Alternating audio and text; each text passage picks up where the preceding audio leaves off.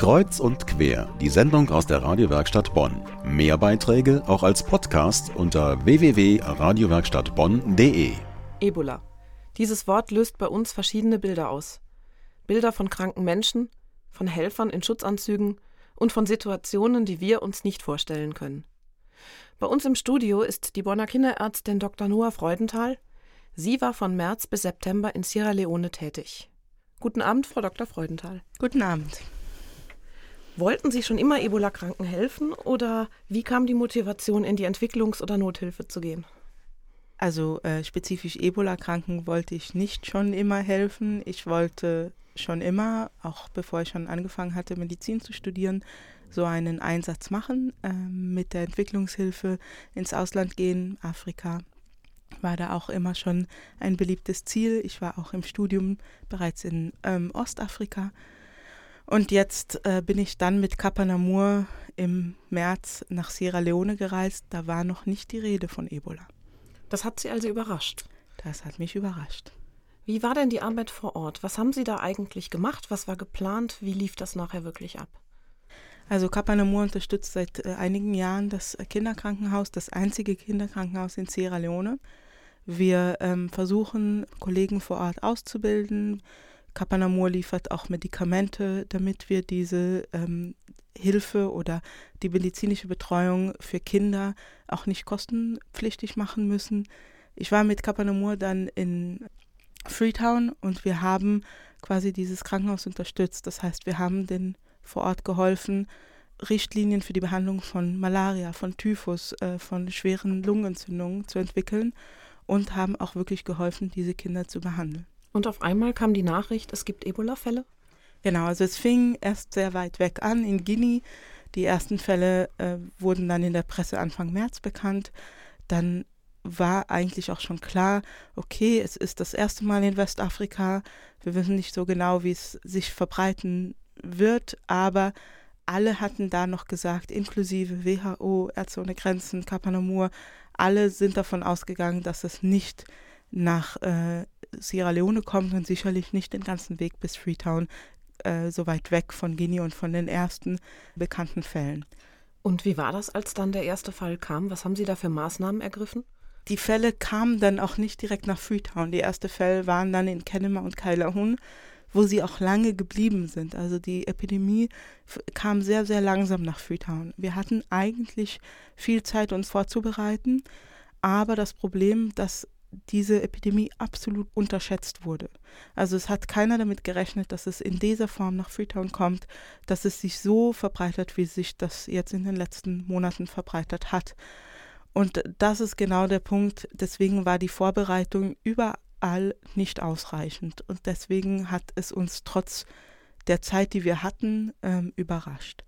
Also wir hatten von der Regierung eine identifizierte kleine Isolierstation, für den vereinzelten Fall, der sich von Kinema oder Kailahun nach Freetown verirren sollte, dass diese Person dann isoliert werden kann und dann gegebenenfalls zurückgeschickt werden kann.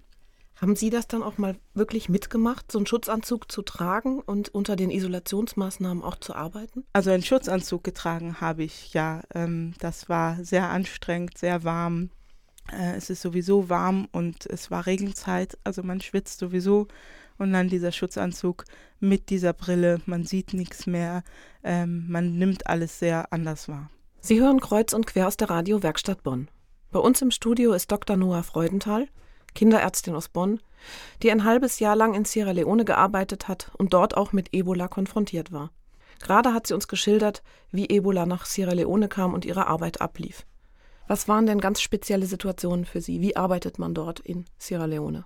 Also es gab natürlich die erfreulichen Situationen, in denen ein Kind gerettet werden konnte, in denen Kindern eine bessere Zukunft gegeben werden konnte, weil wir Erkrankungen rechtzeitig erkannt haben und rechtzeitig behandelt haben.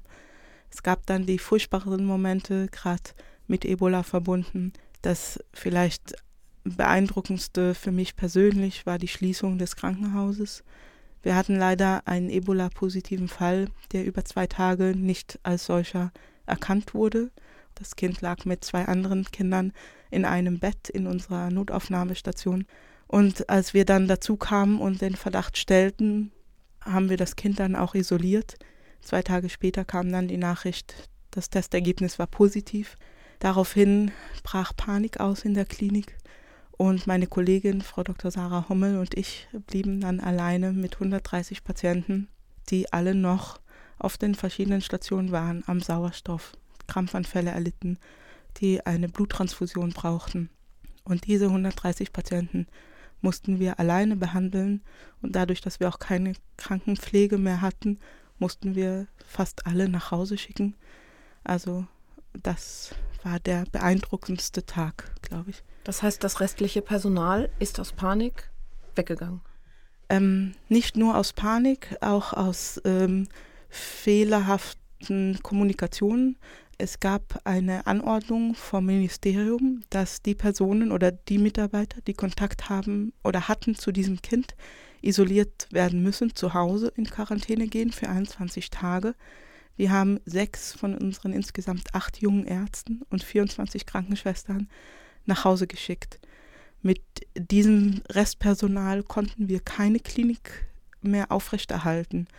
Nur dass ein Schließungsprozess einer Klinik aktiv ist, da konnten wir unsere Kollegen vor Ort nicht davon überzeugen. Das klingt nach schweren Erlebnissen, die man da hat. Was war denn das Schlimmste für Sie? Das Schlimmste war, als wir dann keine Hilfe mehr anbieten konnten.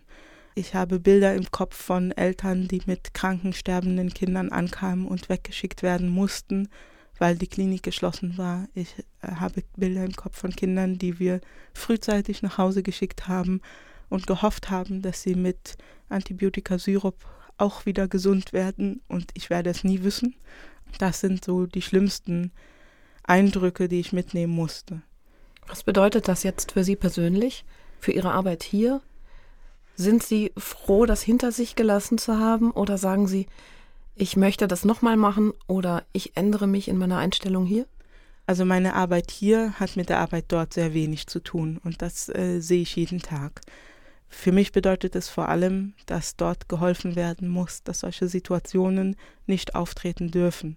Das heißt, da muss Unterstützung hin und es reicht noch nicht, was bisher ähm, dort ist. Wir brauchen viel, viel mehr. Was würden Sie empfehlen? Was kann man hier machen in Bonn, wenn ich auch irgendwie helfen möchte?